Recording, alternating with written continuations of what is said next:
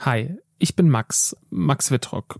Und im Jahr 2007 habe ich mit meinen beiden Freunden Hubertus und Philipp das Müsli-Unternehmen My Müsli gegründet. My Müsli, ja, das war meine Eintrittskarte in die Welt der Startups. Und diese Welt, die hat mich glücklicherweise seitdem nicht mehr losgelassen. Das ist ja jetzt schon eine ganze Weile her und was ich in all diesen Jahren so für mich rausgefunden habe, ich möchte gerne möglichst viele von euch, viele Menschen überhaupt dazu inspirieren, selber zu gründen, Träumen nachzugehen, Dinge anzuschieben und zu machen. Das finde ich toll, wenn ich das bewirken kann. Und Ende letzten Jahres habe ich als Geschäftsführer bei meinem Müsli aufgehört und ich hatte mir unter anderem vorgenommen, dann einen Podcast zu starten. Aber dann war nie Zeit und ja, ihr, ihr kennt es ja. Aber ich habe dann die Geschichte von Maske auf DE verfolgt, um die es gleich gehen wird in dieser ersten Folge. Und dann habe ich mir gedacht, naja, jetzt oder nie, irgendwann muss man ja mal anfangen. Und es gibt da so allerhand Empfehlungen, wenn man einen Podcast startet. Man soll gleich ein paar Folgen online haben zum Start, man soll mit ganz vielen Profis sprechen und überhaupt, viele sind sich einig, Planung ist eigentlich alles. Und gerade den letzten Ratschlag, den habe ich jetzt einfach mal ignoriert und losgelegt. Und somit hört ihr jetzt die erste Folge eines Podcasts für alle, die gründen wollen, die gerne träumen, die schon gegründet haben oder die einfach machen und gestalten möchten. Mein Ziel ist es, mindestens alle zwei Wochen eine neue Folge rauszubringen und wie das genau ablaufen wird, das, das weiß ich noch nicht. Aber ich habe mir jetzt ein Mikro bestellt, ich habe eine Audiosoftware installiert und sitze in diesem Moment im Keller und schneide und ich höre jetzt natürlich schon eine ganze Menge Dinge, die ich gern anders machen würde und äh, wo ich eine blöde Frage gestellt habe und oh Gott, also da die Lernkurve ist immer noch steil, aber stopp. Genau darum geht's doch eigentlich. Einfach machen. Better done than perfect. Augen zu und durch. Und deswegen, wir fangen einfach an. Los geht's. Viel Spaß mit der ersten Folge von Pizza Society.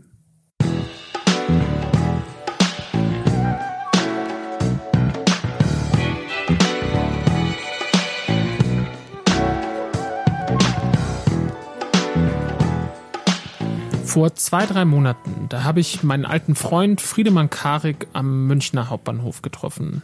Friedemann ist Autor, Friedemann kam gerade aus Berlin, war Zug gefahren und zwar zusammen mit Christiane Stenger. Die ist auch Autorin und die ist Gedächtnistrainerin zum Beispiel und die kenne ich auch schon eine ganze Weile. Und natürlich konnte sich an diesem Tag keiner von uns vorstellen, dass sich unser Leben, wie wir es kennen, innerhalb von wenigen Wochen grundlegend verändern würde. Ja, Corona hat die Welt grundlegend verändert. Und würde ich heute an den Münchner Hauptbahnhof gehen, er wäre nicht nur deutlich leerer als damals, sondern ich vermute, dass einige Menschen auch Masken, einen Mundschutz oder einen Schal ums Gesicht tragen würden. Ja, das ist neu in unserem Straßenbild. Und dass es überhaupt so weit kam und Menschen verstanden haben, was so eine Maske bewirken kann, das ist auch der Initiative von Christiane und Friedemann zu verdanken. Maske auf DE ihre Initiative, ihr, ihr Movement, ja, was das genau ist, darüber werden wir gleich noch sprechen. Na, jedenfalls die Message von Maske auf.de hat seit dem Launch durch Medien und Unterstützer direkt und indirekt Millionen von Menschen erreicht. Und es gibt tausende Fotos zum Beispiel auf Instagram unter dem Hashtag Maske auf. Begonnen hat das alles, zum Beispiel auf Instagram, genau und als Webseite, mit einer simplen Idee. Wenn alle Menschen im öffentlichen Raum Mund-Nasen-Masken tragen, kann die Ausbreitung des Coronavirus verlangsamt werden. Und sie schreiben, weil die medizinischen Masken in die Medizin gehören, basteln wir sie uns selbst. Ja, das ist schon die Grundidee und die hat in kürzester Zeit viele, viele prominente Unterstützer gefunden. Und Christiane und Friedemann, die haben eben einfach gemacht. Die sind schon lange Freiberufler, die schieben Projekte an, die stellen Dinge auf die Beine. Christiane hat auch schon Erfahrungen gesammelt als Gründerin mit einem Verein zur Wertevermittlung des Grundgesetzes. Aber so schnell etwas so Großes zu starten, das war auch für die beiden neu. Ja, und darüber, was sie dabei so erlebt haben, wie das überhaupt alles angefangen hat, wie dieses Movement losgegangen ist, darüber sprechen wir jetzt. Und jetzt geht's endlich los. Viel Spaß.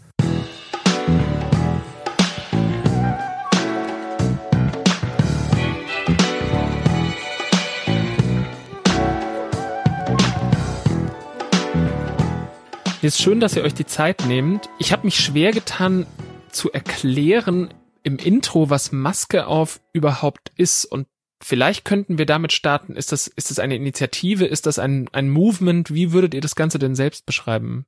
Es ist ein, ein Gesamtkunstwerk. So, eigentlich, ja, wir haben ich glaube, wir sagen immer Initiative, oder Christiane? Wir hoffen ja, dass noch eine Bewegung, noch, noch eine größere Bewegung draus wird. Also es ist ja schon, es bewegt sich schon sehr viel. Aber Initiative ist, glaube ich, das richtige Wort, trifft es ganz gut. Ich glaube ja. Der Titel sagt ja schon relativ viel, aber wenn ihr beide nochmal zusammenfassen müsstet, worum es euch geht. Ich glaube, da kann ich mit dem Mythos antworten, ähm, wie es alles entstand der beantwortet es schon ganz gut. Ich habe äh, in einem Podcast gehört von dem äh, inzwischen legendären Professor Drosten von der Charité, seinem NDR-Podcast, vor über drei Wochen, als so die, die Krise, das, was wir jetzt Krise nennen, so anrollte und man langsam den Ernst der Lage erkannte und sich überlegt hat, was machen wir denn jetzt? Und auch schon so leicht das Gefühl der Hilflosigkeit sich einstellte und der Ohnmacht. Und ich gemerkt habe, ja, ich schreibe ja eigentlich Bücher und mache einen Podcast. Ich, ich kann jetzt sozusagen in so einer medizinischen Krise bin ich wirklich nutzlos. Was kann man denn machen? War so die Frage. Und dann habe ich in dem Podcast von Herrn Drosten gehört, wie er über äh, Masken sprach, also so Atemschutzmasken, Mund-Nasenschutz nennt man es jetzt auch. Und zwar für die ganze Bevölkerung. Was denn wäre, wenn die ganze Bevölkerung diese Masken tragen würden, so wie in Asien, das ja in vielen Ländern schon total normal ist, vor allem seit 2013, der SARS-Epidemie dort ob das was bringt. Und dann sagt er, ja, das, das wäre schon sinnvoll. Also es gibt da jetzt noch nicht so die wissenschaftlichen Studien, aber er könnte das schon, könnte sich schon vorstellen, dass man dadurch den Virus verlangsamt. Und das ist ja unsere große Aufgabe, die Infektionsraten mindern und schauen, dass sich nicht so viele Leute gleichzeitig anstecken.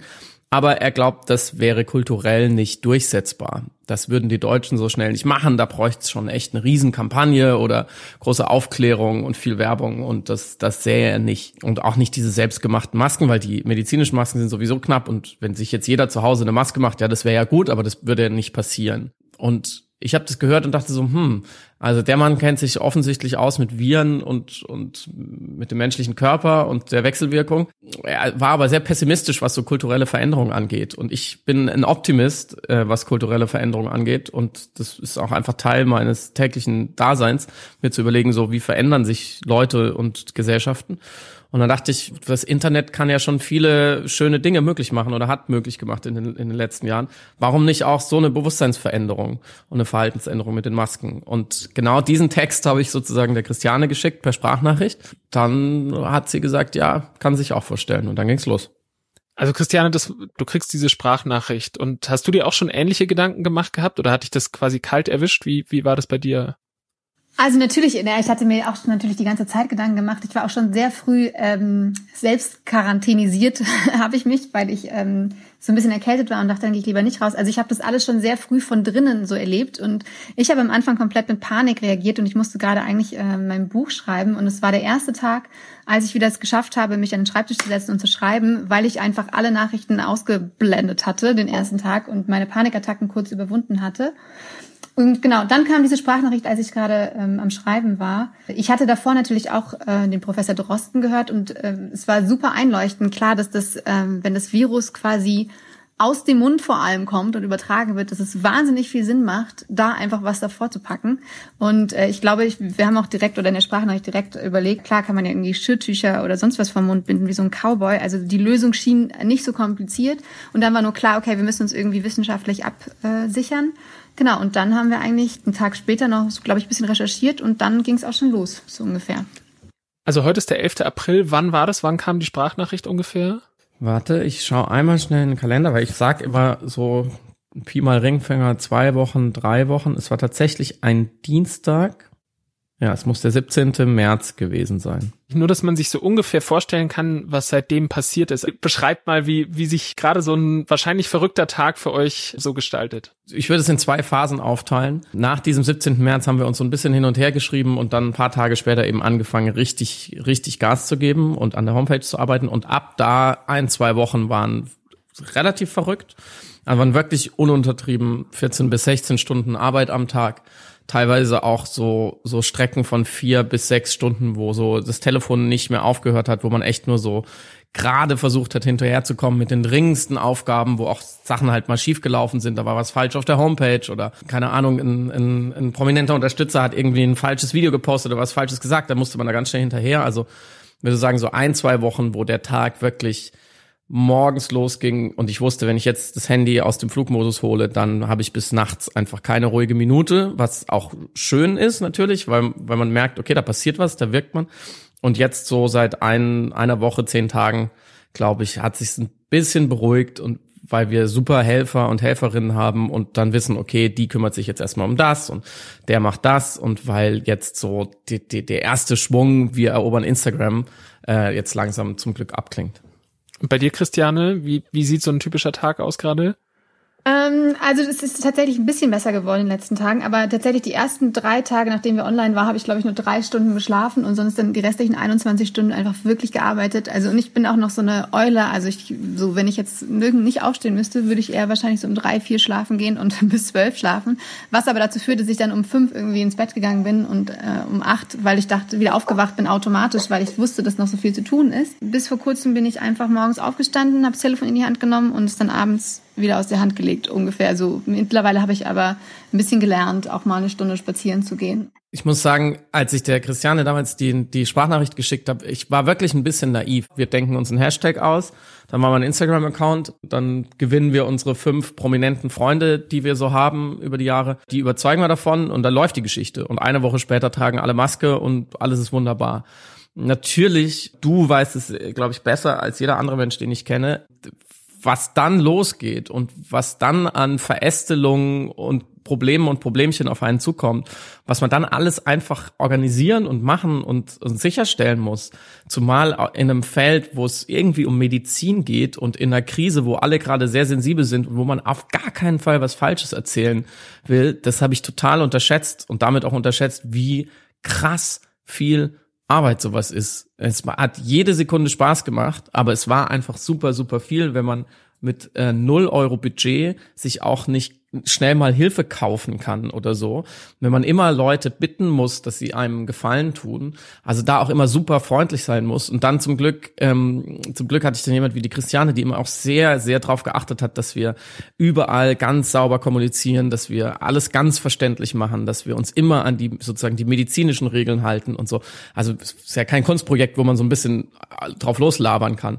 Ähm, und das in der Summe war schon die ersten ein, zwei Wochen ähm, sehr anstrengend. Also wir müssen jetzt Christiane mal wirklich nochmal an diesen anfangen, weil die meisten Projekte, glaube ich, ob soziale Initiativen oder, oder Startups, bleiben stecken in dieser Phase, ach, man müsste doch mal. Und du, du kriegst jetzt also rund um den 17. März, kriegst du eine Sprachnachricht. Und da sagt Friedemann, hey, wir können da vielleicht was bewegen. Was waren denn so die ersten Schritte, die ihr dann wirklich unternommen habt, um das Ganze auf die Straße zu bringen? Also ich habe mir, glaube ich, das allererste, was ich gemacht habe, ist mir ein Geschirrtuch um, äh, ich habe ein Geschirrtuch umgebunden und äh, ein Foto geschickt, um zu checken, ist das der neue Trend und äh, habe ich auch das paar Freunden geschickt, so einmal zu gucken, wie das, wie das so ankommt.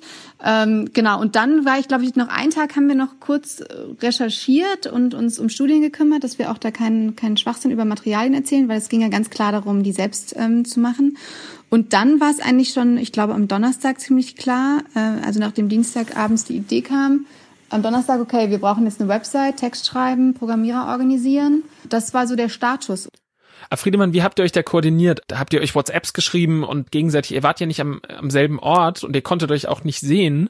Beschreibt mal, wie diese ersten Stunden, diese ersten ein, zwei Arbeitstage waren. Ja, tatsächlich, du hast es schon sehr gut ausgedrückt. Wir haben uns wahnsinnig viele Nachrichten hin und her geschrieben und haben telefoniert und haben überlegt, so was brauchen wir denn wirklich Handfestes? Christiane hatte zum Glück eben einen, einen Webdesigner, den Perry, dem man nicht genug danken kann, und dem Tobi, seinem Kompagnon, ähm, von denen sie gleich gesagt hat, ja, die können das machen, was für mich sehr beruhigend war, weil davon habe ich weder Ahnung noch kenne ich besonders viele Leute, die sowas dann wirklich ins Netz bringen können. Mm, wir haben tatsächlich recherchiert. Christiane hat dann das erste Konzept von der Homepage geschrieben, ähm, was dann so die Argumentation sehr klar gefasst hat, also einfach mit mit so verschiedenen Warum, wieso, weshalb, warum äh, Regeln und und ähm, verschiedenen Bauteilen ich habe mich so ein bisschen drum gekümmert, wer uns von Anfang an unterstützen könnte, weil wir wussten, wenn wir das, also wenn wir das jetzt anfangen, also wir haben schon beide äh, Social Media Accounts und ein paar tausend Follower, aber dann das bringt's nicht, ne? Gerade in der Situation, wo so viel kommuniziert wird. Es waren, glaube ich, die nachrichtenstärksten Tage seit 9/11, die genau diese Tage, wo wirklich ständig und Ausgangsbeschränkungen und äh, hier der Virusausbruch und New York und so ging langsam los. Also wir wussten, da brauchen wir schon, da brauchen wir schon den großen Gong. Und dann haben wir so parallel kommuniziert und haben dann, eigentlich gab es dann so ein bisschen, hatte ich das Gefühl, relativ schnell Erfolgsmeldungen. Sowohl, äh, ja, ich war jetzt mit so einem Tuch um im Supermarkt, es funktioniert. Nein, ich wurde nicht eingesperrt. Ja, der und der hat Bock, uns zu unterstützen. Ja, die Homepage könnte klappen. Dann war ich glaube, dann gibt es so einen magischen Point of No Return, an dem man steht und sagt, okay, ich weiß, wir wissen jetzt genug. Wir wissen einerseits, dass es voll sinnvoll ist. Also, dass es echt eine gute Sache wäre, das unters Volk zu bringen. Und wir wissen, dass wir es können. Also dass, dass jetzt uns nicht mehr so viel Puzzlestücke fehlen, um es wirklich umzusetzen. Und wenn man da steht, das ist ein bisschen wie wenn man als als ähm, als Kind auf das drei, fünf oder zehn Meter Brett hochgestiegen ist, dann wieder runterzusteigen. Wenn man da einmal oben steht und alle sozusagen, man hat das Gefühl, es gucken schon Leute zu, man hat schon Leuten davon erzählt ähm, und es ist noch ein Schritt, dann hat man es geschafft dann wieder runterzusteigen, ist viel, viel schwerer, als einfach zu sagen, okay, jetzt mache ich es, jetzt springe ich halt äh, ins Ungewisse. Seid ihr eigentlich, also viele, viele Startups oder Initiativen, die verändern ja, und deswegen glaube ich, gehen auch so viele dann doch nicht live, die verändern ihren Kurs total schnell. Also ihr, ihr schickt euch so eine Nachricht und dann kommt irgendwie raus, hey, lasst uns so eine Plattform, eine Initiative starten, die Menschen dazu bewegen soll, sich selbst gebastelte Masken ähm, zum, also selbst, selbst Masken zu basteln und überhaupt Masken zu tragen. So und, und wie habt ihr es geschafft, dass ihr an diesem Grundgedanken so, so festgehalten habt? War der einfach so stark oder wie, wie groß war die Gefahr, doch mal links und rechts vom Kurs abzukommen? Das habe ich eigentlich gar nicht gesehen. Wir waren, also ich war dann ziemlich schnell, als ich gesehen habe, okay, Website läuft, dann ist man so im, im Tunnel und alles, was wir recherchiert haben, wies halt darauf hin, dass es komplett Sinn macht und es war auch unser Produkt sozusagen, unser selbstgemachte, unsere selbstgemachte Masken. Ähm, ja, das stellte sich auch alles als super raus. Also wir haben dann Freunde auch gefragt. Wir sind eh so, also so dankbar für alle all die Unterstützung, die wir so bekommen haben. Auch Jan Stremmel zum Beispiel, der unseren Social Media Account gemacht hat, hat, glaube ich, als erster dann aus dem T-Shirt Ärmel eine Maske gebastelt und äh, das war einfach ganz klar, dass wir dass alles super simpel ist, dass es Nähanleitungen gibt, auch Videos und deswegen war das das Prototyping quasi sehr schnell äh, durch, dass wir sehr schnell tatsächlich quasi das Produkt natürlich hatten, an dem wir nicht zweifeln konnten. Wir hatten verschiedene Varianten für alle möglichen Materialien, die wahrscheinlich jeder zu Hause hat und deswegen war der Fokus da gar nicht ähm, diskutierbar. Es war ganz klar, was wir wollen, dass es Sinn macht. Es war ein ganz klares Ziel, was wir hatten. Wie kann man sich das so vorstellen? Was waren denn wirklich die ersten Schritte? Weil wer von euch hat die Texte für die Webseite geschrieben? Habt ihr das zusammen gemacht? Welche Tools habt ihr verwendet und wie habt ihr euch da überhaupt aufgeteilt? Also ich finde es spannend, dass ihr so schnell wirklich online wart und so schnell auch, auch so viele Fürsprecher für die Kampagne gefunden habt. Und erzählt doch aber bitte einfach nochmal, wie ist das wirklich auf die Straße gekommen? Also ich glaube, die Frage kann man mit zwei Worten beantworten äh, Google Docs. ohne, ohne Google Docs hätte es nicht funktioniert. Wir haben tatsächlich dann, wir haben tatsächlich jetzt vor ein paar Tagen ein Google Doc Doc gemacht, in dem alle unsere Dokumente gesammelt sind, ähm, weil Christiane wollte da mal Ordnung reinbringen, weil wir dann mit inzwischen äh, nach drei Wochen mit sehr vielen verschiedenen Leuten an sehr vielen verschiedenen Dokumenten gearbeitet haben. Aber der der Ursprung war ein ein Doc, das hieß Webseite ähm, und ich hatte so ein bisschen schon Studien zusammengetragen, weil ich, ähm, ich hatte so auf Twitter, das war, glaube ich, auch noch sehr wichtig, für mich zumindest, ich hatte auf Twitter so ein bisschen bin sozusagen äh, in den Nahkampf gegangen, habe angefangen ähm, für die Maske zu argumentieren und so Links zu teilen und mich in so Diskussionen einzumischen oder oder zu gucken, wer ist dafür ist, wer ist dagegen. Da kann man nämlich immer, wenn man was Inhaltliches machen will, und das ist ja inhaltlich getrieben, vor allem also ein Bewusstseinswandel, ähm, kann man in Social Media zum Beispiel auf Twitter sehr gut gucken, ob die Argumente schon stimmen, ob die äh, scharf genug sind, ob die verfangen, ob man was vergessen hat. Das war schon wichtig, auch noch so ein Austausch mit so einem diffusen Publikum Publikum, weil wir wussten, wir wenden uns an ganz, ganz viele Leute, die müssen wir überzeugen können. Und mit was kann man die überzeugen? Mit welcher Studie, mit welchem Artikel, mit welchem äh, Zitat von welchem Wissenschaftler? Und Christiane hat es dann im, in einem Google Doc sozusagen einmal als Homepage aufbereitet und da haben wir ganz viel rumkommentiert. Genau, und dann haben wir einfach versucht, haben wir das immer wieder Leuten gezeigt, haben gesagt, okay, findest du das irgendwie überzeugend? Ich habe parallel gemerkt auf Twitter, nicht, ich gewinne jeden Streit oder so, aber es, es kommen keine neuen Gegenargumente mehr. Die Gegenargumente wiederholen sich. Wir glauben, wir haben bessere Argumente. Natürlich kann man nicht gleich jeden überzeugen, aber dann haben wir gemerkt, okay, wir haben da sozusagen, wie, wie, wie man bei Jura sagen würde, so, ne, wir haben eine Verteidigungslinie. Wir können, wir können vors Gericht ziehen, wir können bestehen, wir, wir fühlen uns sicher darin. Und das ist ja auch in unseren Jobs, glaube ich, die große Währung, ne, dass man sauber argumentiert, dass man verständlich kommuniziert und dass man sich seiner Sache sicher ist. Und das hätte ja auch total nach hinten losgehen können können, wenn wir irgendwann gemerkt hätten, ist doch alles ziemlich am Mumpitz, was wir hier erzählen. Also zumindest ich hatte da dann auch zwei Tage, wollte ich das dann schon 100 Prozent absichern. Aber das war dann so ein Gesamt, so ein Puzzle, was sich immer besser zusammengesetzt hat. Genau. Und dann hat Christiane vor allem mit dem, mit dem Webdesigner angefangen, das umzusetzen. Und Christiane, wie, was man so neudeutsch Launch-Strategie nennt, vielleicht kannst du mal erzählen, wie habt ihr das geplant, dass ihr wirklich mit so einem Knall online geht, ja, wie, dass das möglichst viele Menschen erfahren. Was, man würde vielleicht sagen, was war eure, was war eure Marketingstrategie? Äh, also wir hatten zum einen ein bisschen ähm, Glück, ähm, der dazu kam, weil wir hatten genau Dienstag die Idee und tatsächlich hätten wir Freitagabend schon online gehen können. Und das ist dann aus diversen Gründen äh, hat es nicht geklappt, was dann aber am Ende super war, weil wir noch mal zwei Tage hatten, um äh, um uns ein bisschen besser darauf vorzubereiten. Und äh, genau, wir hatten ja den Plan, einfach mit so einem Aktivierungsvideo äh, gleichzeitig mit der Website online zu gehen. Und äh, ja, ja, das war eigentlich ähm, war das dann die Strategie, einfach nur dieses ein gutes Video zu machen. Und Friedemann hat sich da ganz besonders drum äh, gekümmert und Freunde von uns haben uns geholfen, dass wir eben ähm, bekannte Sichter, Gesichter zusammenbekommen, die diese Message quasi äh, rüberbringen. Das war natürlich unser großes Glück, dass so viele mitgemacht äh, haben. Ja, deswegen so eine richtige Strategie kann man, also würde ich jetzt, also projektmanagementmäßig und planungsmäßig war das Ganze eine Vollkatastrophe. Also wir haben zwar ein To-Do-Dokument, glaube ich, ein Google Doc, aber ansonsten, ich habe keine To-Do-Liste, keine einzige To-Do-Liste geschrieben. Also wahrscheinlich, wenn man äh, das mal analysieren würde, war das eine einzige große Katastrophe, aber vielleicht hatten wir deswegen genau Glück.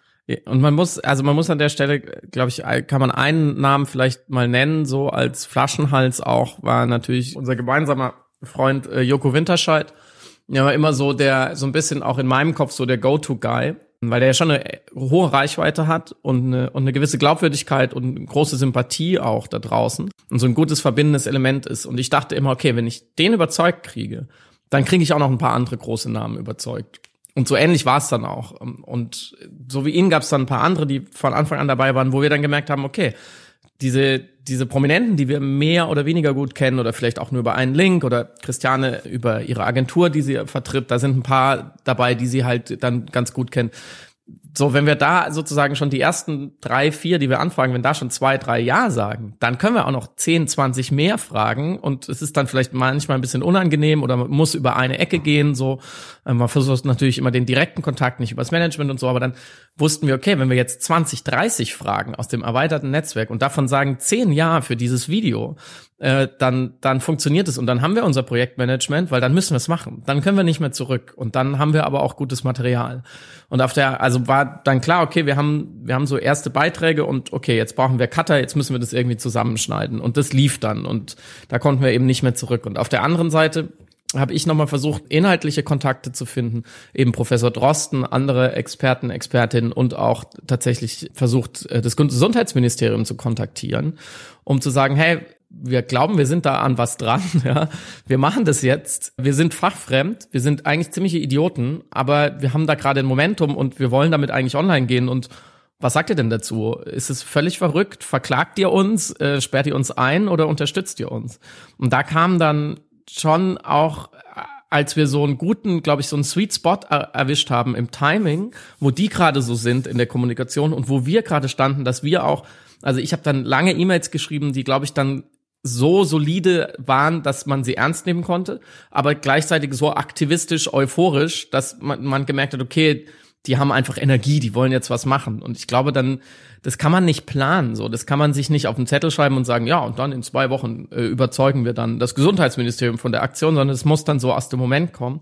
Und da haben wir dann zwar jetzt kein Gütesiegel gekriegt oder ach, kein Geld. Nach wie vor haben wir von niemand Geld bekommen oder so oder oder offizielle Unterstützung. Das war auch gar nicht das Ziel, aber so wir hatten dann Hintergrundgespräche, was ich auch erst gelernt habe, wie wichtig das ist, dass man dann mit Leuten telefoniert, die einen ernst nehmen und die dann sagen, Kurzfassung, ja, macht mal. Ja, finden wir gut.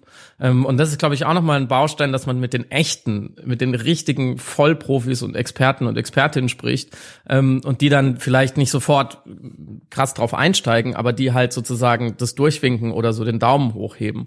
Und ähm, das war tatsächlich an diesem Wochenende, nachdem wir so drei, vier Tage dran gearbeitet hatten und dann wussten wir, okay, Montag, aber jetzt wirklich Montag gehen wir daran raus damit ich möchte ja gerne Menschen inspirieren, auch mit diesem Gespräch, dass, dass sie Dinge starten und dass sie merken, wie ihr gerade beschreibt, dass wenn man einfach mal loslegt und sich gar nicht zu viele Gedanken macht, ja, dass, dass tolle Dinge draus entstehen können. Und jetzt erzählt doch mal, so ein magischer Moment ist ja immer dieser Lounge. Also wir haben ja schon drüber gesprochen, ihr, was da, was davor alles passiert ist, aber ihr seid jetzt online, ja, und da gibt es prominente Fürsprecher und Menschen mit echt riesiger Reichweite. Und was ist da so passiert, Christiane? Wie waren so die ersten Stunden? ich glaube, wir sind so um neun Uhr online gegangen nach einem schon verrücktesten, also es war schon auch der verrückteste Tag meines Lebens arbeitsmäßig. Es war schlimmer als Diplomabgabe, weil so viel so schnell noch gemacht werden musste. Dann war unser Instagram-Account schon mal online. Dann ist aber auch noch mal erstmal unser Server zusammengebrochen, glaube ich. Dann mussten wir noch mal die Website runternehmen und unser unsere super unser super Programmierer-Team äh, hat dann noch mal ähm, neue Serverkapazitäten organisiert. Also es war die ganze Zeit irgendwas los und man hatte wirklich gar keine Zeit, das äh, zu realisieren. Aber als dann das Video online war, dann ging es halt, glaube ich, total ab. Ich weiß nicht, wir hatten super viele Zugriffe auf die Seite. Tobi hat mir mal auch seinen Bildschirm geschickt, wie da die Seitenaufrufe durchrasen. Also das, das war dann einfach toll zu sehen, aber man, ich, es gab immer noch so viel zu tun, dass man das irgendwie gar nicht äh, realisiert hat. So ging es mir, glaube ich. Also zumindest kann ich mich nicht mehr so richtig gut daran erinnern. Und Friedemann, also du hast, du hast Joko Winterscheid schon erwähnt, der zum Beispiel das gepostet hat, Wer, wer hat das von Anfang an noch unterstützt oder wer waren so die prominentesten Unterstützer in den, in den ersten Tagen?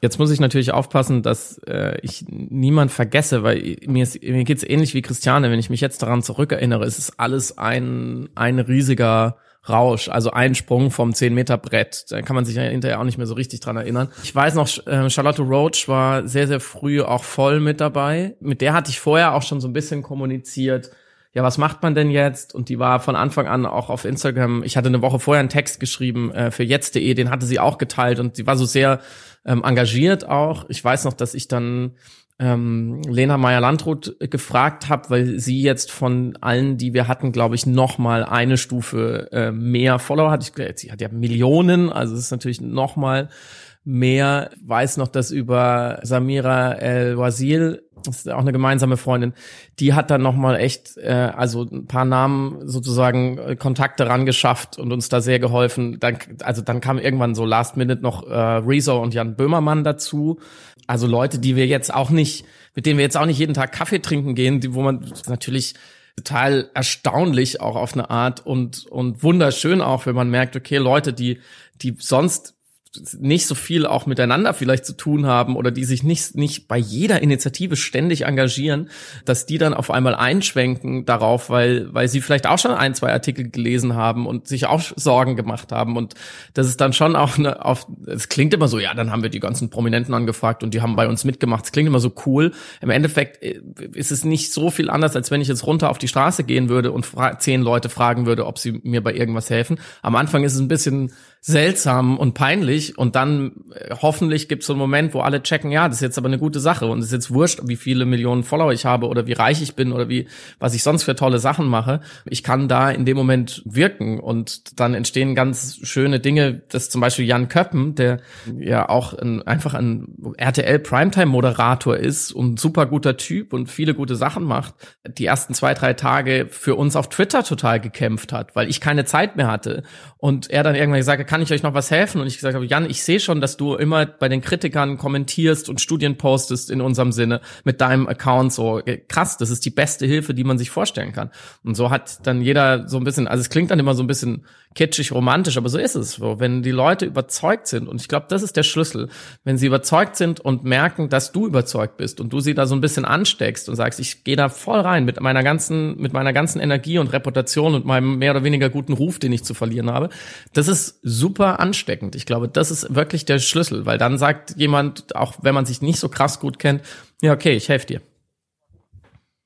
Also ich glaube nämlich auch, was wichtig ist, dass ihr hattet bestimmt den Vorteil, dass ihr mit mit Prominenten über direkten oder oder über Bande schon schon Kontakt hattet oder befreundet wart, aber ich habe ja auch mitbekommen, dass ihr, wie du ja auch gerade beschrieben hast, total viele Menschen überzeugt habt, mit denen ihr eben nicht auf einer täglichen Basis Kaffee trinken würdet. Und ich glaube, was da nochmal ganz wichtig ist und was mich auch interessieren würde, ich glaube, wir müssen nochmal sagen, das Verhältnis der Öffentlichkeit zu Masken hat sich in den letzten Wochen echt gedreht. Also Christiane, vielleicht kannst du dazu ein bisschen was sagen. Wie war das, als ihr gestartet seid? Also wie war da so die öffentliche Wahrnehmung zu Masken? Und wie habt ihr diese Fürsprecherinnen und Fürsprecher, die da ja für euch ja nach draußen gegangen sind, wie habt ihr die überzeugt, da da da mitzumachen? Oder was habt ihr denen so für Munition an die Hand gegeben, um sich gegen Kritiker zu verteidigen? Also das war so, genau, als wir gestartet sind, hat man, glaube ich, auf der Straße so gut wie gar keine Maske gesehen. Also vielleicht mal ein, zwei irgendwo so vereinzelt, wenn ich mich jetzt recht erinnere. Mm, das war eigentlich ganz leicht, die Leute zu überzeugen, weil man das Prinzip ja super schnell erklären kann, warum es so sinnvoll ist, eine Maske zu tragen. Also es ist ja einfach die schlichte Mechanik, wenn du irgendwo, wenn du einen Rohrbruch hast und da läuft Wasser aus, würdest du auch da an der Stelle was drauf tun, genau. Und wenn der Virus eben über, äh, vor allem über den Mund, die Aussprache, Husten, Niesen übertragen wird, macht es halt Sinn mit dem Stoff. Deswegen kannst du es recht schnell erklären und dann hatten wir einfach so ein Infosheet für alle, die mitgemacht haben, wo alle wichtigen Facts drin standen und so waren die, glaube ich, ganz gut gebrieft ähm, sich auch ähm, gegen komische Kommentare wehren zu können. Oder Friedemann, was würdest du da noch dazu sagen? Ja, es ist witzig, dass jetzt äh, von diesem Infosheet, also ich glaube, wir haben es Briefing genannt für die Influencer, das hatte ich komplett wieder vergessen. Und das war mit das wichtigste Dokument für uns. Weil da war so, also wie so ein Anschrieb, auch ein Google-Dokument, was wir mit denen geshared haben. Ähm, weil du musst ja, Vielleicht kann man das nochmal sagen, weil das, das klingt immer so ein bisschen von uns so clever und abgewichst. Ja, dann haben wir die gefragt, da haben die mitgemacht. Natürlich musst du Leuten wie Lena Meyer-Landroth, Charlotte Roach, Joko Winterscheid und so weiter, musst du super klar und super kurz sagen, worum es geht. Selbst wenn man sich kennt. So, die kriegen so viele Anfragen und gerade in der Zeit, ich weiß noch, der Joko hat gesagt, ey, ich könnte jeden Tag bei acht Charity-Sachen mitmachen, klar, und ich mache auch so viel, wie ich kann, aber ich kann nicht alles machen. Das wird dann auch irgendwann unglaubwürdig. Also man muss da sozusagen einen ganz klaren Pitch, wenn man jetzt mal in der Sprache bleiben will, haben. Und stimmt, Christiane, wir hatten dann so ein so ein Doc, in dem alles drin stand mit Studien und Quellen und eben auch, was wir von ihnen gerne hätten. Das entpuppte sich dann doch als immer noch zu kompliziert. Also es kann nicht einfach genug sein. Haben halt gesagt, wir wollen, wir brauchen ein Bild von euch mit der Maske. Was im Nachhinein sehr, glaube ich, ein cleverer Schachzug war, ohne dass wir wussten, dass er clever ist und ohne dass wir so clever gewesen wären. Weil das macht natürlich gleich Eindruck, wenn ein Gesicht, was du kennst, sich verhüllt äh, aber und dann gleich sagt, warum es das tut, dann kriegt man die Leute direkt bei dieser kulturellen Fremdheit und dass man das im Straßenbild nicht sieht und dann denken sie, ja gut, wenn die Lena, wenn die Charlotte, wenn die das machen, dann muss schon irgendwie was dran sein.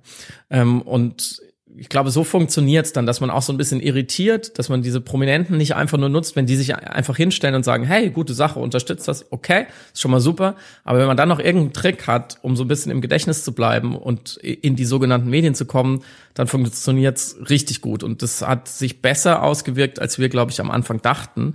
Mm, dass, dass, also, dass wir die erst überzeugt haben, relativ simpel, ihnen dann Argumente an die Hand gegeben haben, dass sie auch ne, dass sie selber so ein bisschen sagen konnten, worum es geht und dass es wirklich in allen großen Medien war. Also nach, nach 48 Stunden, nachdem wir live gegangen sind, konnte man eher eine Liste anlegen, wo es nicht war.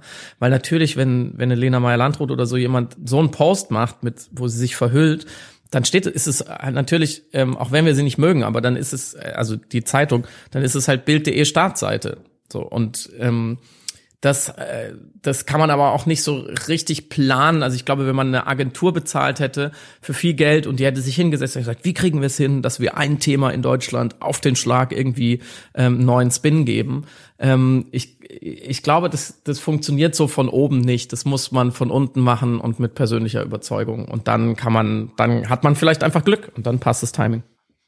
Aber Christiane, ein Thema, das glaube ich viele Menschen unterschätzen, die die Dinge starten, ist ist die, die große negative Energie da draußen und die, auch die große negative Energie des Internets. Und was ich abgefahren fand, wenn man auf eure Webseite guckt, dann steht da, weiß nicht, ob ganz oben oder relativ schnell, so sinngemäß, es geht eben ums Macht dir eine Maske selber, weil gerade dem medizinischen Personal zum Beispiel wollen wir nicht die, die Profimasken wegnehmen. Ich war, erinnere mich noch, ein prominenter postet und drunter steht gleich am Anfang, ihr nehmt dem medizinischen Personal die Masken weg. So, also wie hat sich das für dich angefühlt, dieser, dass da du machst was Richtiges, irgendwas, was, was wirklich mit guten Absichten und dann kommt sofort diese, diese negative Energie. Be beschreib mal, wie sich das angefühlt hat und wie, wie geht ihr damit um? Wie moderiert ihr das? Also genau, wir versuchen natürlich äh, auf den Social Media Kanälen möglichst viel, ähm, also da haben wir jetzt ein kleines, tolles Team, die fantastische Arbeit machen, die wirklich äh, versuchen, unter allem Schwachsinn zu kommentieren und natürlich auch unter positiven Dingen. Aber ja, das war gar nicht deswegen, ich, wir hatten teilweise gar keine Zeit, auch ähm, zu, zu beobachten, was da ähm, wirklich passiert. Aber wir hatten eben gegen alles stieb- und stichfeste Argumente. Ähm, ich, ich wusste nur, wenn ich sowas, also am Anfang hat es mich wahnsinnig aufgeregt, aber ich wusste auch, ich habe jetzt keine Energie, ähm, ich kann daran nichts ändern, deswegen, außer dass jemand dagegen kommentiert. Also es war so, ein, so eine Geschichte, die, die dumm war, aber ich wusste auch, wenn ich da jetzt Energie reinlege und mich ärgere, ist es einfach verschwendete Zeit, weil die, diese Post kam am Anfang tatsächlich so oft und ich war mir aber auch sicher, wir haben es wirklich quasi im ersten Satz, ähm, nachdem wir gesagt haben, was wir wollen, kam immer, wir wollen dem medizinischen Personal die Masken nicht wegnehmen. Und es war uns auch äh, bei unserem Aktivierungsvideo total wichtig. Und wir haben auf der ganzen Seite wirklich hieb und also so wasserfest versucht darauf zu achten, dass es wirklich ganz, ganz klar wird, was wir wollen. Und dass es nicht darum geht, jetzt eine OP-Maske im Internet zu bestellen, sondern dass es darum geht, die selber zu machen. Deswegen waren, war ich mir eigentlich ziemlich sicher, dass unsere Kommunikationsstrategie eigentlich voll okay ist und jeder, der da gepostet hat, hat sich einfach nur nicht mal eine Sekunde mit uns beschäftigt. Und deswegen konnte ich das dann auch recht leicht ähm, verkraften. Natürlich ist es dann traurig, wenn sowas passiert, aber ich glaube, wir haben es dann auch immer ziemlich, ziemlich schnell geschafft, das einzufangen. Und es gab auch viele, die sich dann äh, nochmal entschuldigt haben und sagen, kann ich euch doch unterstützen, wie uns am Anfang. Friedemann, wir, wir beide sprechen ja öfter über das Thema Work-Life-Balance und ich, ich habe dir auch erst vor ein paar Tagen eine E-Mail geschrieben, bitte pass auf dich auf. Wenn du nochmal auf diese, diese ganze negative Energie guckst, wie, ist das was, was dich nachts auch noch beschäftigt hat oder konntest du ähnlich wie Christiane auch sagen, ich, ich, ich kann ich kann eh nicht unter alles kommentieren und ich habe auch ganz andere Dinge zu tun. Wie, wie hat sich das für dich angefühlt? Also ich sehe es ein bisschen wie Christiane, wenn ich ganz genau weiß, wo meine Argumente liegen und wo vielleicht auch mal eine Schwachstelle liegt, dann kann ich es ganz gut ab, wenn auch der Hundertste sagt, XY, das macht ihr falsch und ich weiß, es stimmt einfach nicht. Ähm, und ich glaube, man muss immer wieder, äh, da haben wir auch oft schon drüber gesprochen, man muss sich immer wieder im Gedächtnis behalten, es wird immer, egal was du tust, und wenn du rausgehst und Goldbarren an arme Kinder verschenkst, es wird fünf Prozent da draußen geben, die dich dafür hassen. Es ist ein Naturgesetz der Menschheit und im Internet sowieso. Und das, das Gesetz des Internets ist sozusagen, dass diese fünf Prozent, die, die dich für irgendwas hassen, wofür es überhaupt gar keinen Grund gibt, äh, die werden halt verstärkt. Die sieht man halt viel mehr, die schreien rum ähm, und die die große große Masse, die es vielleicht einfach nur gut findet, die sieht man halt nicht. Die kommentiert halt nicht, die kommentieren nicht alle drunter, hey super, was ihr macht. Das muss man sich immer im Gedächtnis behalten. Und andererseits, was mich eher manchmal nachts nicht hat wachlegen lassen, weil dazu war ich zu müde, aber wo ich dann schon manchmal ins Bett gegangen bin und dachte so, fuck, das, das ist echt schwierig, ist dann doch so eine gewisse Gleichgültigkeit. Also Egal, ob du jetzt Leute anschreibst und sagst, hey, wir machen da diese Aktion, guck doch mal, wir bräuchten deine Hilfe bei irgendwas und es kommt nichts zurück oder ähm, Leute sagen, ja, ja, ich sag dir dann, ich, ja, ich sag dir Bescheid und dann kommt drei Tage nichts zurück oder generell, wenn du, wenn du merkst, natürlich hatten wir irgendwie, kann man sich auf die Schulter klopfen und sagen, hey, wir hatten tolle Zahlen, wir waren in allen Medien. Du kannst es auch umdrehen und sagen, ganz, ganz viele Leute haben wir noch nicht erreicht. Ganz, ganz viele Leuten geht's echt völlig so am Arsch vorbei, was da passiert. Und ganz, ganz viele Leute sind halt dann doch sehr egoistisch und sagen, wieso soll ich ne, also das ist ja die, die Geschichte der Maske so. Ich schütze damit andere, nicht mich. Und viele Leute sagen so, ja, ist mir aber egal, solange die nicht mich schützt, interessiert es mich nicht. Da gibt's natürlich viele Frustrationsmomente und viele Momente, wo man, wo man dann auch super aufpassen muss, dass man sich nicht so als Märtyrer vorkommt und sagt, oh, jetzt opfer ich hier meine, meine Tage und Nächte ähm, und ich könnte auch ganz andere Sachen machen und ihr da draußen, ihr habt's immer noch nicht kapiert und immer noch ist es nur eine Minderheit, die irgendwie mitzieht. Ich, also da, da habe ich wirklich gelernt, nochmal anders äh, Menschen zu bewundern, die, die ihr ganzes Leben so bestreiten, so ist, also die ihren Social Business machen oder einfach bei NGOs arbeiten oder generell eine Initiative nach der anderen raushauen, ähm, die immer wieder total ruhig sagen, pass auf, ich habe hier die und die Sache, die ist gut, unterstützt du mich. Und die so viele Neins kriegen und vor allem so viele Nicht-Antworten. Ich war nach einer Woche schon echt nervlich manchmal aufgerieben davon, äh, was da so zurückkommt unter Umständen auch. Und manche Leute machen es ihr Leben lang, also das muss man dann auch, glaube ich, einfach äh, mit einer gewissen Bescheidenheit in Perspektive setzen und, und klar, ähm, man kann nicht, auch bei sowas nicht nur wochenlang auf der Welle reiten und alles geil finden. Es wird früher oder später Momente geben, wo du denkst, fuck, ihr habt's immer noch nicht kapiert und ich, ich reiß mir hier den Arsch auf, aber so ist es halt. Aber Christiane, ihr habt euch von diesen Momenten nicht entmutigen lassen. Und was ich vor allem toll finde, ihr habt nicht einfach ein statisches Projekt geschaffen und gesagt, ihr habt, wir haben hier zehn prominente Testimonials und Maske auf und jetzt machen wir wieder unseren Job, sondern ihr treibt das Projekt auch wirklich aktiv voran. Kannst du mal beschreiben, wo, wo steht ihr gerade und zum Beispiel Stichwort Internationalisierung, wie, wie entwickelt sich das Projekt im Moment weiter? Also, ja, da sind also das war der Wahnsinn, was da passiert ist, ähm, weil Friedemann sehr, sehr schnell, äh, ich glaube schon an Tag eins quasi gesagt hat, hey, das ist mit Deutschland ist natürlich wichtig, aber schauen wir uns mal den globalen Süden an, das wird ja eine riesen, könnte in einem riesigen, in einer riesigen Katastrophe enden. Und hat dann ganz schnell über Freunde, haben wir ganz tolle Übersetzungspartner gefunden, die tatsächlich äh, ganz schnell unsere Webseite in über 20 Sprachen übersetzt haben.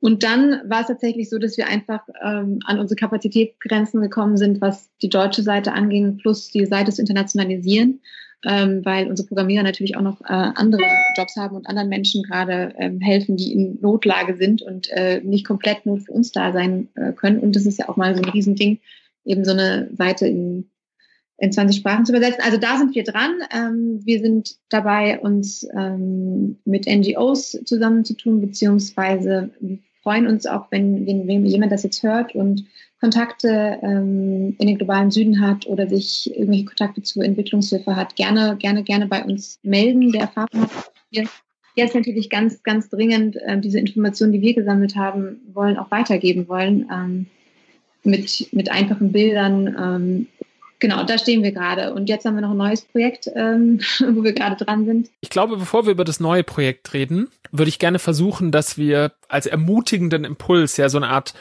Wrap-up dieser ersten Phase hinbekommen. Also ich, ich nehme mit, ihr habt, ihr habt einfach gemacht. Ihr habt keinen großen Businessplan gemacht, sondern ihr habt losgelegt, ihr habt Tools wie Google Docs verwendet, die frei verfügbar waren. Ihr habt euch per WhatsApp koordiniert. Ihr habt klar Kontakte zu Prominenten gehabt, aber habt die eben auch genutzt und seid da aus, aus eurer Komfortzone rausgegangen und, und habt das Projekt stetig weitergetrieben. Wenn ihr beide jeweils nochmal, vielleicht kannst du anfangen, Friedemann, nochmal so ein bisschen die, die Learnings dieser ersten Phase zusammenfasst. Was, was hast du, was habt ihr da mitgenommen und was würdest du anderen oder was würdet ihr anderen mitgeben, die die Dinge starten wollen? Was waren so die prägendsten Lernerfahrungen? Also erstens würde ich dir total recht geben und äh, das habt ihr auch in eurem Buch, du mit deinen Mitgründern von MyMüsli, äh, schön auf den Titel gehoben, machen, machen, machen, machen, machen. Also es, es die, man, man stirbt in, in der Theorie und in der Schönheit, wenn man nicht ins Machen kommt und dann lernt man ähm, und nur so passieren Dinge. Es klingt immer so banal, aber ich glaube trotzdem, dass, dass viele von uns immer noch so ein bisschen zu verkopft sind und wir vorher auch. Dann zweitens ist, glaube ich, wirklich die Überzeugung, egal was du machst, ob du jetzt ein, ein cash-orientiertes Unternehmen aufbaust oder ein Social Business oder eine NGO oder so, die Überzeugung ist der absolute Schlüssel. Such dir was, ähm, wovon du wirklich überzeugt bist und wo du das Gefühl hast, dass, dass dieses Feuer so kitschig ist, klingt, kann ich anderen mitgeben. Weil wenn die deine Überzeugung nicht spüren, dann kannst du, kannst du es vergessen, dann kannst du den, den besten Plan überhaupt haben. Und drittens muss man da an der Stelle auch mal sagen, wir sind schon, äh, Christian und ich und auch viele, die uns geholfen haben, sind auf eine Art schon sehr privilegiert weil, also wir haben jetzt viel über Zugang zu Prominenten geredet, das ist ein Punkt, aber auch die Zeit, die Ressourcen, wir, wir konnten beide sagen, hey, ein, zwei Wochen unseres Lebens, die geben wir jetzt einfach dran, wir müssen jetzt nicht akut Geld verdienen. Wir, wir haben vielleicht von zu Hause aus mitgekriegt, dass man Sachen eher probiert, als, als ständig überlegen. Also man, man muss sich dessen auch bewusst sein, was für ein Privileg das überhaupt ist, sowas machen zu können. Und wenn man das Gefühl hat, so, ja, mir, mir fehlt da noch was, ich habe eine Ressource nicht, ich habe nicht die Zeit, ich habe nicht das Geld, ich habe nicht die Mitstreiter, dann muss man die sich natürlich erstmal suchen und gucken, wie man da hinkommt. Also ich, ich finde es immer ein bisschen einfach zu sagen, ah, Leute, jetzt macht halt alle mal was. Man muss auch sozusagen das Glück haben, in der Position zu sein. Christiane, was waren so deine prägendsten Learnings aus den, aus den letzten Wochen? Äh, also ganz, ganz wichtig äh, finde ich zum ersten, dass es so wichtig ist, um machen, machen, machen zu können, dass man irgendwann mal angefangen hat zu machen, machen, machen. Und deswegen fände ich so wichtig, wenn dass mehr Projektarbeit, also es passiert ja schon an Schulen, aber noch mehr da reinkommt, auch so mit so verschiedenen Tools wie Design Thinking oder so, wo man sehr schnell merkt, dass man halt wirklich in kurzer Zeit eine Aufgabe lösen kann, die am Anfang unlösbar scheint. Also das hat äh, für mich, also mir so viel gezeigt, ähm, auch diese, diese Vereinsarbeit davor, dass man eben mit so wenig Zeit und so wenig Menschen, aber mit ganz, wenn man ganz viel Leidenschaft hat und für etwas brennt, einfach so, so viel erreichen kann. Deswegen, und ich glaube, was wichtig, was wirklich super wichtig ist, ähm, weil ich selbstständig bin und Freiberufler bin und immer äh, alleine quasi gearbeitet habe, ich war so fasziniert, das erste Mal äh, mit Menschen zu arbeiten zusammen, die alle für was brennen auch so und äh, freiwillig Zeit investieren, weil da entsteht so eine Energie, wenn man die richtigen Leute findet oder nur einen überzeugt, der es mit einem machen möchte. Also es glaube ich schon, also machen, machen, machen ist viel leichter, wenn man zumindest einen äh, Unterstützer hat, der, mit dem man sich austauschen kann. Was da für eine Energie freigesetzt wird. Das ist so unfassbar, wenn alle für etwas brennen und wie viele Ideen kommen und wie viel Spaß es macht, dann die Probleme zu lösen, denn die Probleme tauchen überall auf. Aber das ist eben auch so das Schöne, wenn man sowas, egal was, ehrenamtliches oder ein eigenes Projekt für etwas macht, was einem selber am Herzen liegt, dass es einem so viel Glück und Energie gibt, dass es auch in alle anderen Berufe ausstrahlt. Also man bekommt wirklich nur so viel geschenkt, weil man dadurch, dass man es selber initiiert und sieht, dass es ein bisschen was noch verändern vielleicht. Es muss ja gar, also es kann auch kleine Projekte, Gott, man braucht ja auch gar keine Promis, ne? Also man kann ja alles Mögliche machen, Nachbarschaftshilfe oder sonst was, irgendwas, was, wo es bei einem kribbelt. Das ist eben auch so wichtig, dass man es nicht macht, weil man es machen muss oder so. Man muss natürlich gar nichts, aber wenn man irgendein Thema hat, das irgendein Kribbeln äh, oder Begeisterung oder Leidenschaft in einem auslöst, und wenn man dann noch jemanden findet, der sagt, ähm, hey, finde ich auch, super, lass uns was machen, dann kann man, glaube ich, schon mit ganz, ganz wenig Zeit und viel Liebe unglaublich viel und schnell auf die, auf die Reihe bringen. Dem würde ich total zustimmen und ich glaube auch die, die Tatsache, dass, dass ihr viele prominente Unterstützerinnen und Unterstützer gefunden habt, sollte, glaube ich, äh, niemanden da draußen entmutigen, weil das, das war für dieses Projekt total wichtig, aber ich glaube eben auch, die, das, was man selber auch dafür mitnimmt, ist total unabhängig davon, ob das jetzt Menschen pushen, die Millionen an Followern haben. Nur wenn man viele Menschen wie ihr erreichen muss, erreichen will, dann, dann geht's eben gar nicht anders. Und, und ich würde gerne nochmal zum Schluss sagen, ich bin euch bin euch wahnsinnig dankbar und all euren Unterstützerinnen und Unterstützern, dass ihr das auf euch genommen habt und dafür so viele, so viele Stunden opfert. Und wir haben schon die, die wichtigsten Learnings aus dem Projekt zusammengefasst, aber wenn, wenn das jetzt jemand hört, der, der gerne was bewegen möchte, ob für andere oder für sich selbst, ob er, ob er oder sie gründen will oder eine Initiative starten, vielleicht könnt ihr nochmal versuchen, so ermutigende Schlussworte zu finden, jeder einzeln, um, um, um Menschen auf die richtige Spur zu bringen. Vielleicht auch indem ihr sagt, was, was das Ganze mit euch gemacht hat und wie, wie ihr euch fühlt nach, nach diesen Erfolgserlebnissen der letzten Wochen? Friedemann, willst du vielleicht starten? Mm, es lohnt sich immer mit was anzufangen. Auch wenn dann nichts draus wird, hat man sehr, sehr viel gelernt und es macht einfach extrem viel Spaß, wenn es auch nur ein Prozent so läuft, wie man sich das vorstellt. Und es ist viel wichtiger als jahrelang was zu tun, wovon man nicht überzeugt ist. Und das ist der, der größte Schatz. Und ähm, deswegen sollte man auf jeden Fall anfangen. Christiane? Ja, das ist also das, das Allererstaunlichste ist einfach auch, wie ähm, neben der vielen Arbeit, die aber leicht fällt, weil es tatsächlich Spaß macht, wenn man weiß, für was es, für was es ist und für was man kämpft. Äh, tatsächlich ist es eigentlich sowas zu tun super egoistisch, weil man tatsächlich mit so vielen Glücksmomenten äh, belohnt wird und auch, also jetzt das, was jetzt in den letzten Wochen passiert ist, habe ich da wirklich noch gar nicht gar keine Zeit gehabt, das zu verarbeiten, weil das irgendwie so ein tatsächlich so ein bisschen rauschartig war. Aber auch davor, nach diesen Projekten ähm, von den drei an Schulen, wir waren teil, sind irgendwie von Projekten nach Hause gefahren. Ich war fünf Stunden so euphorisch und glücklich, ähm, wie selten, äh, wenn Kinder irgendwie sagen, ja, wir haben gelernt, frei zu denken und können Aufgaben lösen, auf einmal, die wir nicht möglich gehalten haben. Und das macht dich dann auf so einer ganz anderen Ebene glücklich als ein neues Paar Schuhe. Also wirklich auf einer ganz anderen Ebene. Das ist ein sehr schönes Schlusswort. Vielen Dank euch beiden für eure Zeit und viel, viel Erfolg für die nächsten Stunden, die nächsten Tage, die nächsten Wochen und ja, danke, dass ihr euch äh, so dafür einsetzt. Du gerne, Max. Vielen Dank. Danke dir.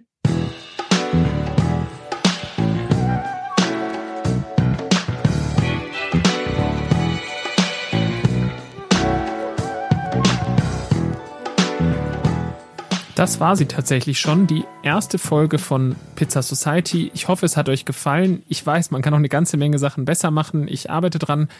Wenn ihr Pizza Society supporten wollt, dann könnt ihr natürlich auch gerne schon, obwohl es erst eine Folge gibt, eine 5-Sterne-Bewertung auf iTunes vergeben zum Beispiel. Ihr könnt mir auch folgen auf Instagram unter pizzasociety.de.